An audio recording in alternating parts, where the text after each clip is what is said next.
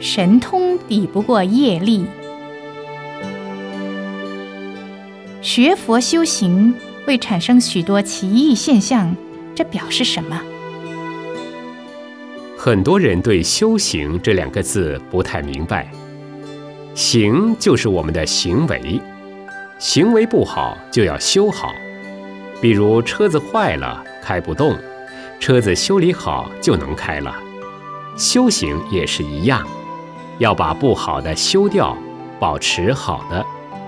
修行不是要追求神通，修行人是不谈神通的，因为神通抵不过业力。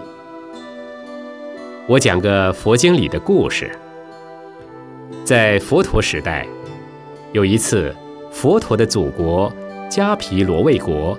遭到邻国乔萨罗国琉璃王的侵略，佛陀曾为了救国三次站在琉璃王大军的必经之地。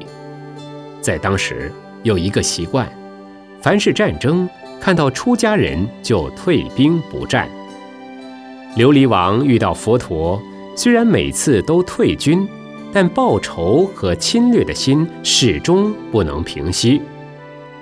佛陀在禅定中知道，这是因果业力的报应，无法可救，也就罢了。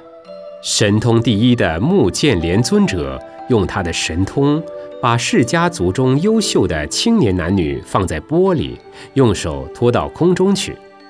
他认为等战争结束了，再把钵放下来，这批人就可以得救。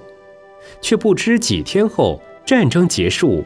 他把钵放下来，这些人却已通通化为血水。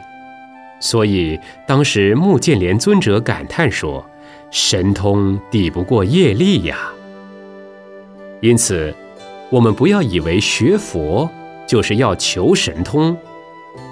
要了解佛陀真正教化的意义，乃是教人求解脱、开智慧、行菩萨道。